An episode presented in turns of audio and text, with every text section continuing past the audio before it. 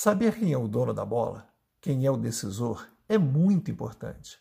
Lembra do módulo 1 quando foi discutido sobre a importância de se gerar identificação e empatia?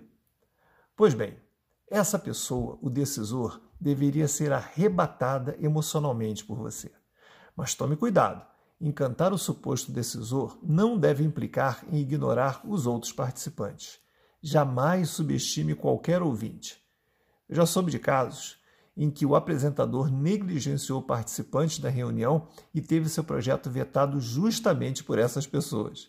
Lembre-se de que existem dois tipos de pessoas na plateia: as que decidem e as que influenciam na decisão.